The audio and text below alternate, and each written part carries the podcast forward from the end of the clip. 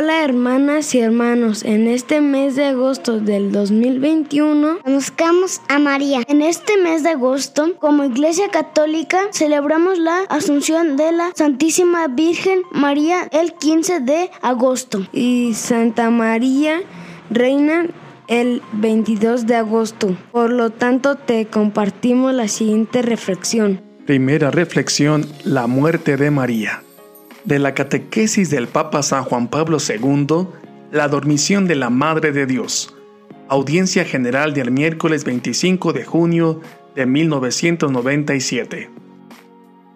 Sobre la conclusión de la vida terrena de María, el Concilio Vaticano II cita las palabras de la bula de definición del dogma de la Asunción y afirma, La Virgen Inmaculada, preservada inmune de toda mancha de pecado, original, terminado el curso de su vida en la tierra, fue llevada en cuerpo y alma a la gloria del cielo.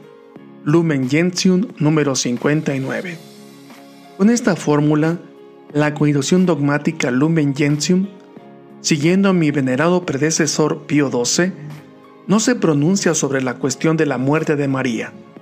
Sin embargo, Pío XII no pretendió negar el hecho de la muerte, solamente no juzgó oportuno afirmar solemnemente como verdad que todos los creyentes debían admitir la muerte de la Madre de Dios.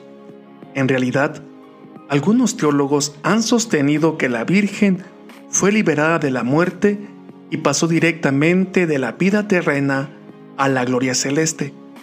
Sin embargo, esta opinión era desconocida hasta el siglo XVII, mientras que en realidad existe una tradición común que ve en la muerte de María su introducción en la gloria celeste. Hasta pronto, bye bye. Santa María, ruega por nosotros.